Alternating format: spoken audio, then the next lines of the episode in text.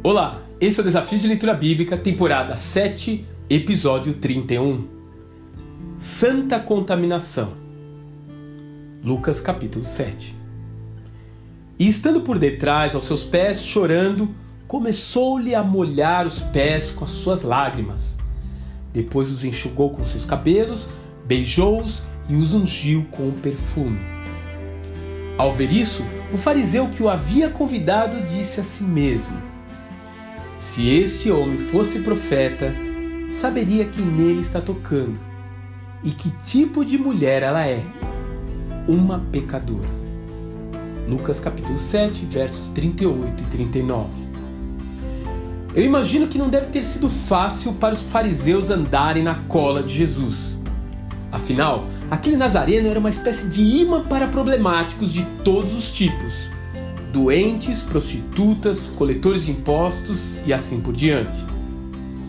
Esse contato com as mulheres, particularmente, inclusive as que tinham hemorragia, publicanos, lunáticos, detalhe, salivando, exigiria um processo de purificação cerimonial simplesmente inviável.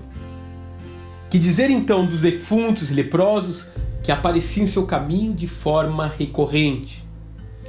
E da pecadora que lhe beijou os pés e os enxugou com os seus cabelos?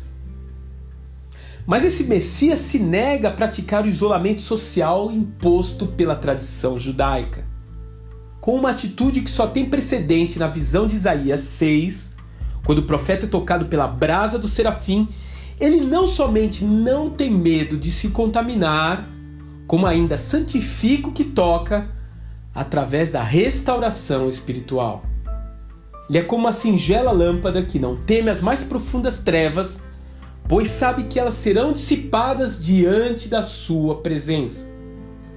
As forças do mal que assombravam as pessoas fugiam correndo quando ele chegava.